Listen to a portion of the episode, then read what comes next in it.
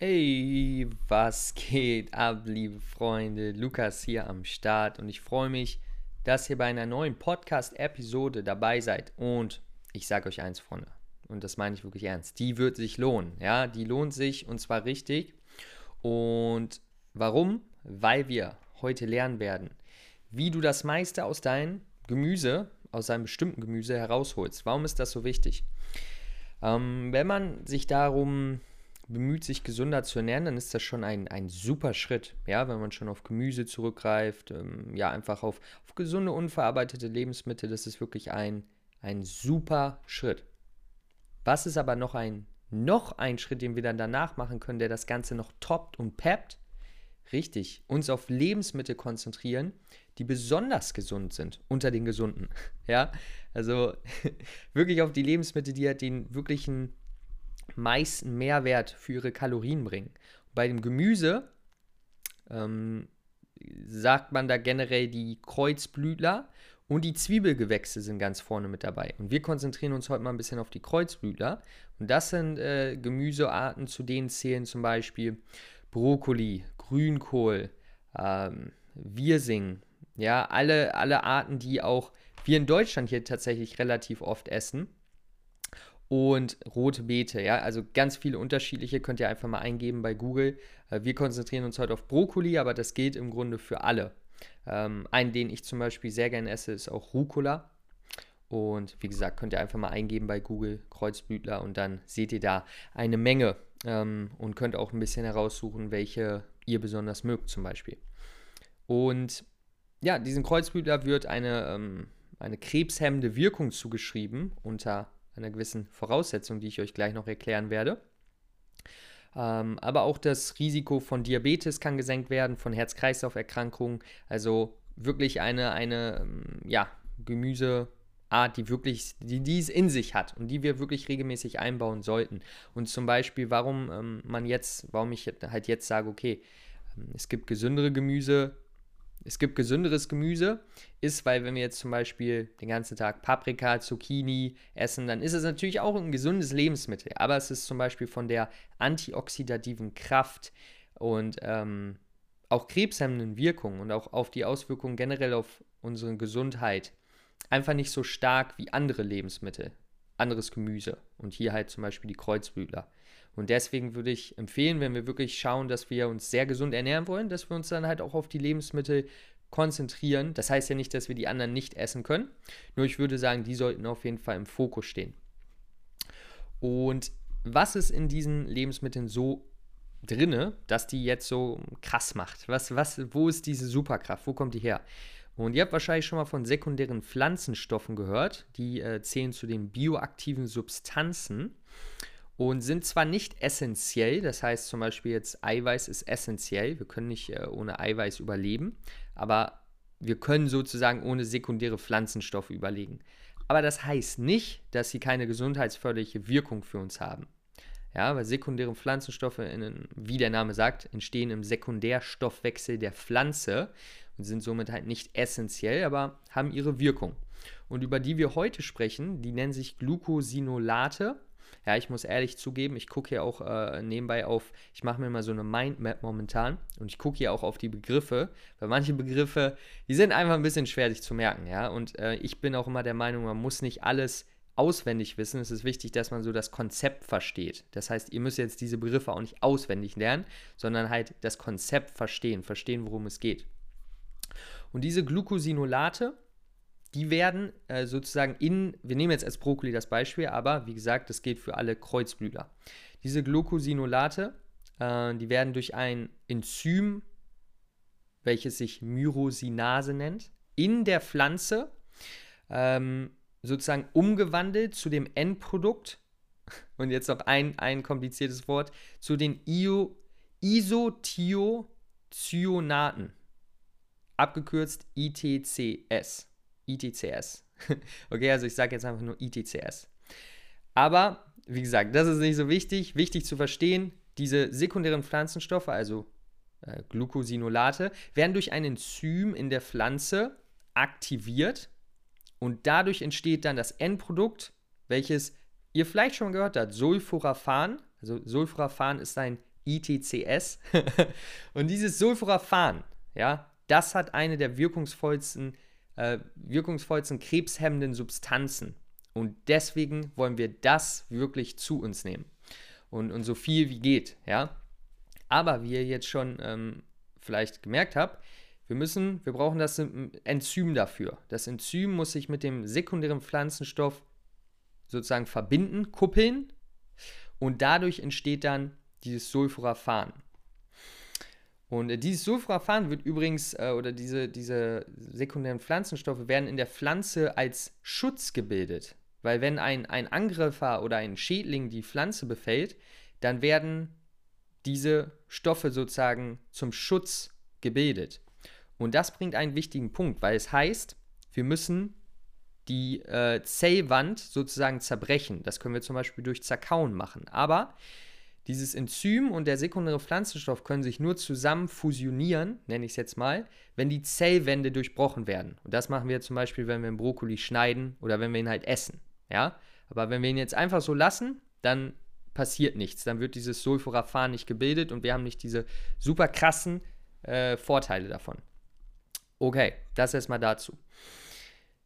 Ein wichtiger Punkt, um erstmal überhaupt äh, das im Endeffekt, dieses Sulforaphan im Lebensmittel zu bekommen, ist, genügend Glucosinolate im Lebensmittel zu haben. Also diese sekundären Pflanzenstoffe müssen ja erstmal da sein, sonst geht es sowieso gar nicht. Wenn die Pflanzenstoffe, wenn der, der Ausgangsstoff sozusagen nicht da ist, dann funktioniert es ja nicht.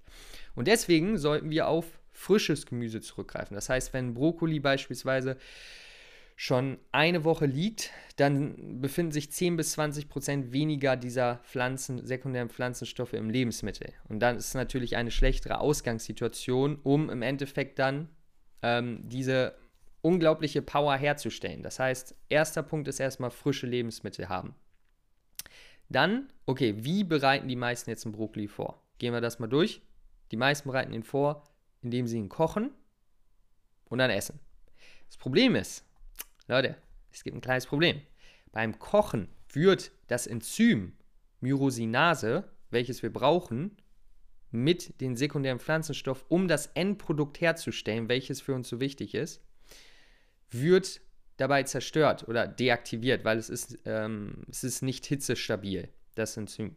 Und in dem Moment, wo wir halt das Gemüse kochen, ja, wird das, ist das Enzym nicht mehr ähm, wird das Enzym nicht mehr sozusagen seine Funktion erfüllen und dadurch, ja, Problem. Wie können wir das jetzt regeln? Jetzt kommen wir zum, zum Hauptpunkt äh, dieses Podcasts, also zum wichtigsten Punkt, denn der Umsetzung, wie du es in deinem Alltag jetzt eigentlich umsetzt, um dann halt dieses Sulforaphan, welches so viele Vorteile hat, zu bekommen. Hier gibt es jetzt drei unterschiedliche Möglichkeiten.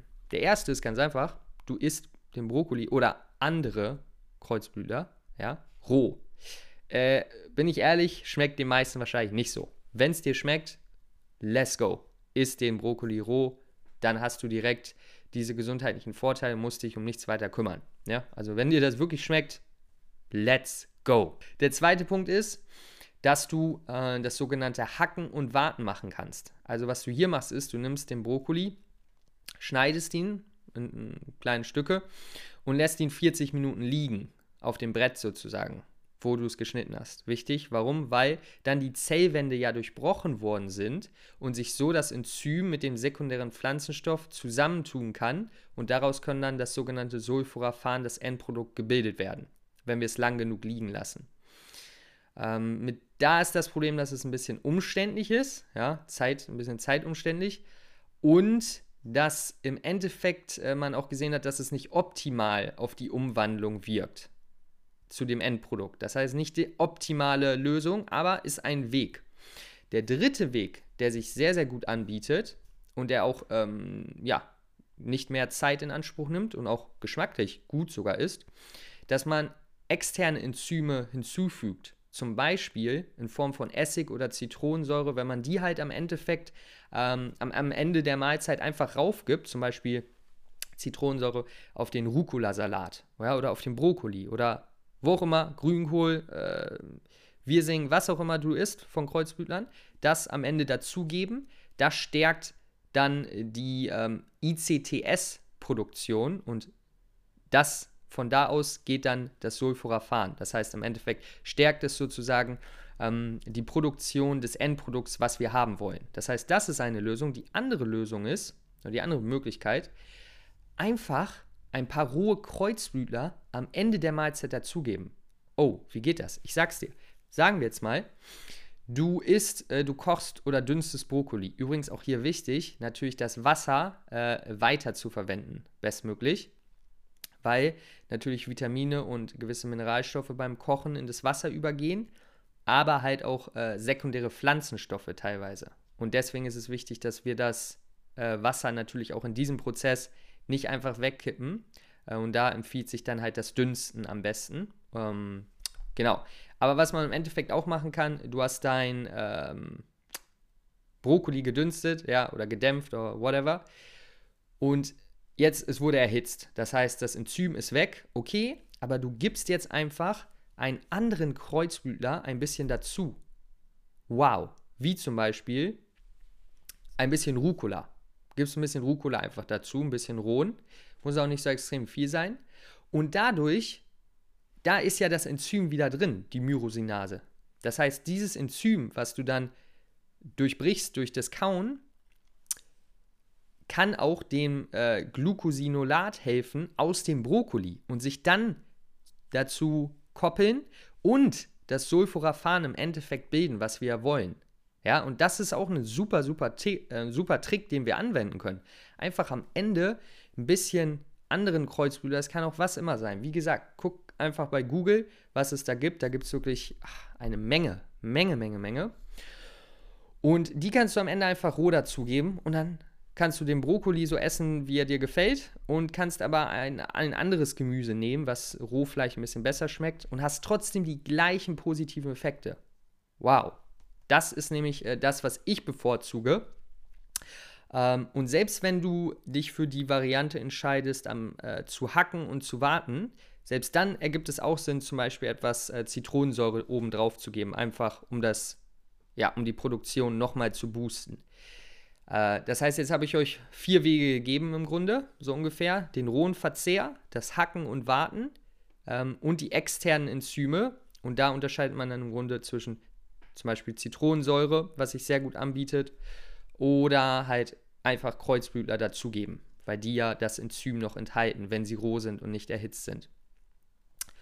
Und ich erzähle euch jetzt einfach meinen persönlichen Weg, wie ich es mache, aber mit der Information könnt ihr einfach mal selber für euch entscheiden, wie ihr da, vorgehen wollt. Ich mache es persönlich einfach so, dass ich ähm, den Brokkoli ja, in der Gemüsepfanne mitmache, meistens, weil ich bin wirklich ein, ich bin, ich habe einfache Rezepte, Leute. Ja, ich bin kein komplizierter äh, Rezeptehersteller. Ja, ich mache mir da meine Pfannen, äh, dünste das Gemüse und dann gebe ich am Ende zum Beispiel ein bisschen Säure drauf und halt noch einen Kreuzblütler. Und das mache ich meistens in Form von äh, Rucola, einfach weil ich das sowieso mag und weil das halt auch ähm, roh gut zu verzehren ist, finde ich. Und genau, aber wie gesagt, du kannst das äh, sehr, sehr individuell gestalten. Nur dieses Grundprinzip, das hilft halt, wenn du das so ein bisschen ähm, verstanden hast, wie du halt dieses Sulforaphan im Endeffekt erhöhen kannst, diese Produktion. Okay. Alright, Leute. Ich hoffe, äh, das war verständlich. Ich muss sagen, ich habe mir das vor kurzem erst wieder sehr, ähm, ja, einfach tief beigebracht, weil ich hatte das schon mal, also ich wusste das schon, aber es ist ja manchmal so, kennt ihr, wenn ihr was wisst und ihr macht es auch, aber ihr könnt es nicht mehr richtig so erklären, warum das jetzt eigentlich so ist. Und gerade das, äh, weiß nicht, also finde ich, ist jetzt ein bisschen komplizierter als viele andere Sachen, aber kann man auch, finde ich, verstehen, wenn man sich ein bisschen ähm, einfach das auch vor, sich ein bisschen grafisch vorstellt, wie es in der Küche aussieht. So, okay, ich mache jetzt diesen, äh, ich mache jetzt dieses Gemüse und da ist das und das drin und das muss ich kombinieren, damit dann eine Superpower entsteht. Und wie kann ich dabei helfen? Okay, ich muss was hinzugeben oder ich muss es roh verzehren oder oder oder. okay? Alright, Leute, das war's auch mit der heutigen Episode. Und dann würde ich sagen, wünsche ich dir einen super schönen Tag. Alles Beste weiterhin. Bleib gesund, bleib fit, bleib am Start. Lukas, peace out. Ciao.